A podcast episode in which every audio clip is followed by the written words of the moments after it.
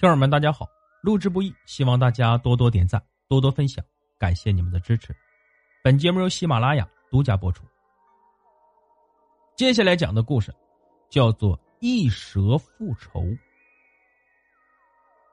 清朝康熙年间，川东万州北门外有个净山寺，寺里啊住着一个法号定安的老和尚。定安老和尚养了一条大黑狗，名叫佛缘。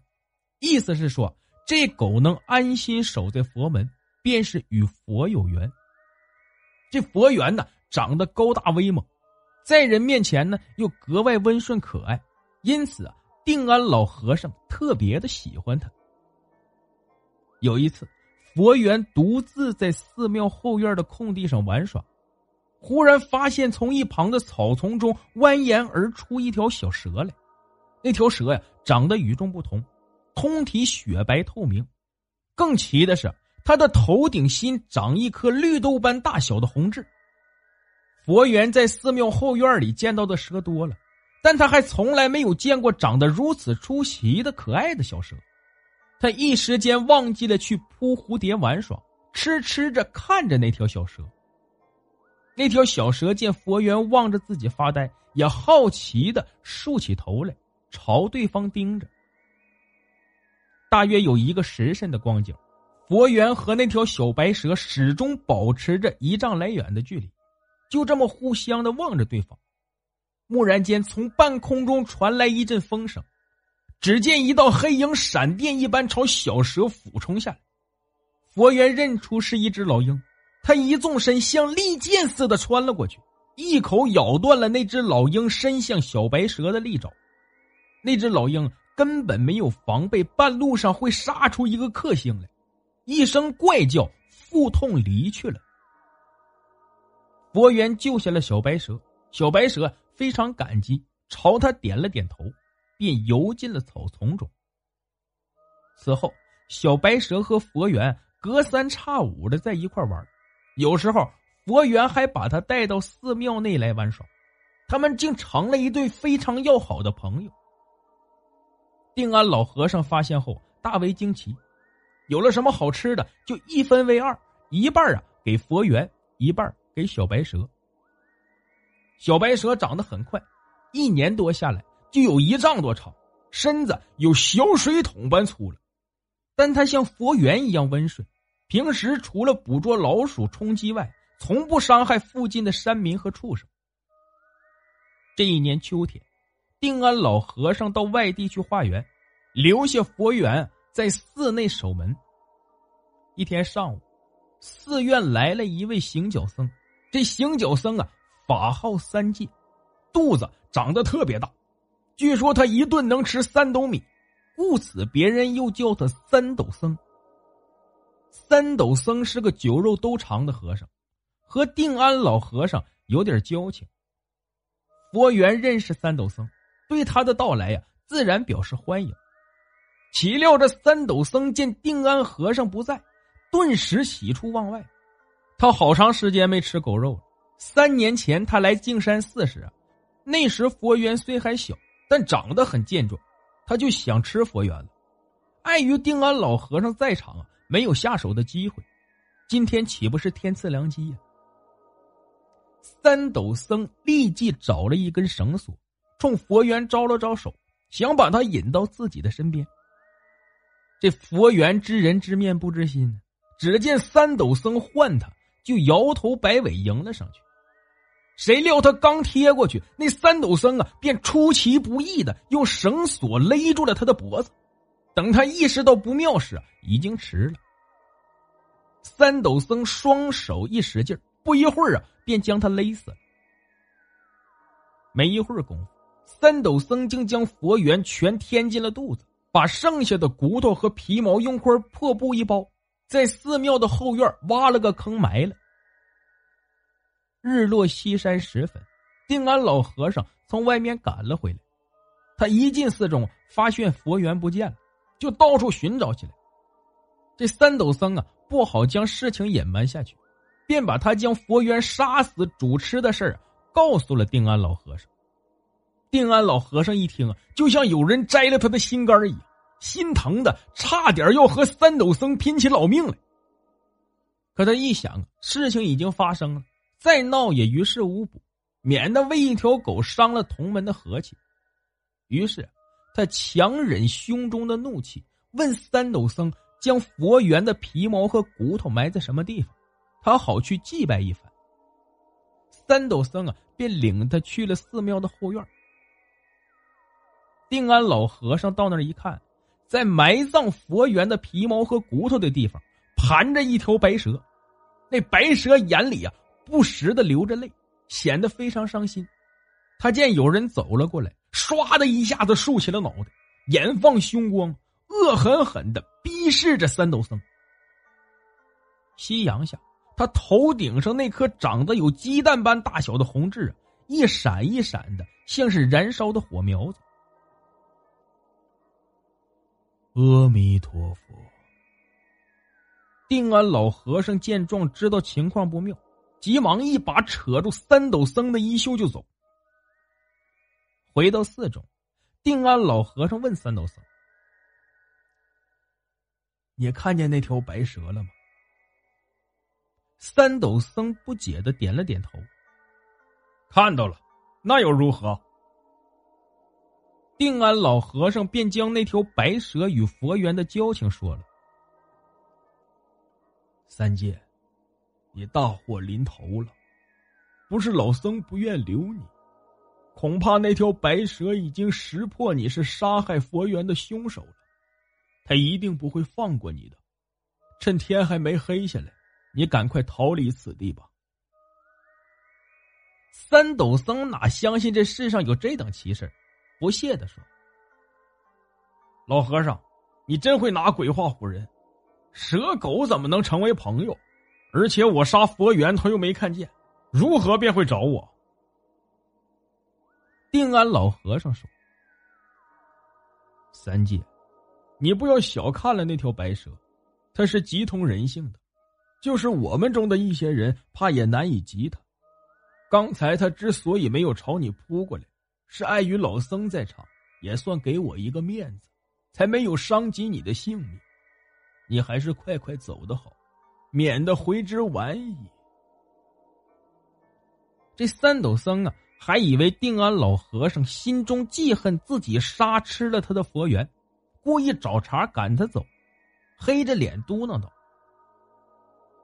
爸爸爸，我走。小家子气的老和尚，不就是一条狗吗？回头我送还你一条狗还不行吗？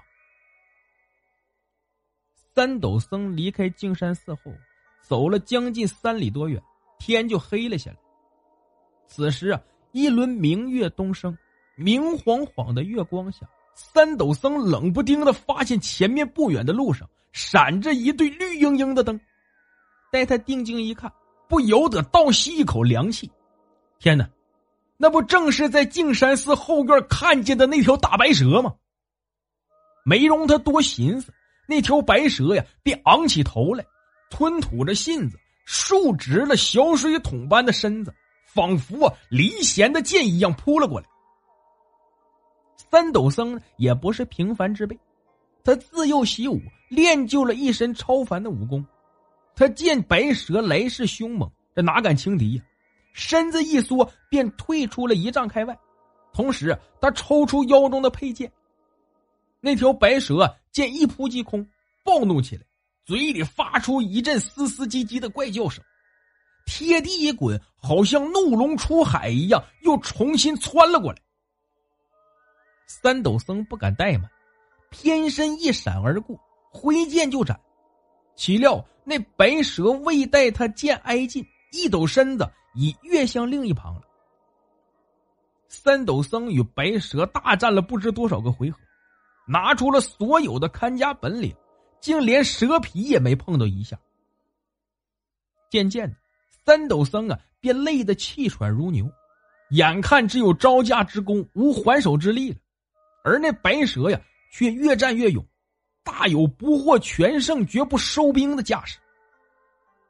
这三斗僧啊，做梦也想不到那条白蛇竟如此的骁勇善战，吓坏了，心想着这么拖下去，自己一条命非得葬送在这白蛇手里不可。此时此刻，他才相信定安老和尚的话。只可惜他没有时间，否则呀，他非腾出一只手冲自己的腮帮子狠狠的打上两耳光不可。为贪一时口福，竟惹如此大祸，他再不敢恋战，一门心思只想着怎样甩脱面前这条索命的蛇精，保住自己的小命。就在这时，三斗僧发现旁边有一棵柳树，就一跃身子飞纵过去。抱住树干，猴一样窜向了树梢。哪知那条白蛇呀，跟着就窜了过去，一甩尾巴，一下子竟将那棵足有牛大腿粗的树干拦腰扫成了两截。三斗僧一个倒栽葱跌了下来，摔得他眼冒金星，头破血流。还未等他从地上爬起来，那条白蛇呀，便又扑了上来。三斗僧自料难逃一死，慌乱中。他用尽所有的力量，将手中的剑狠狠的朝那条白蛇掷了过去。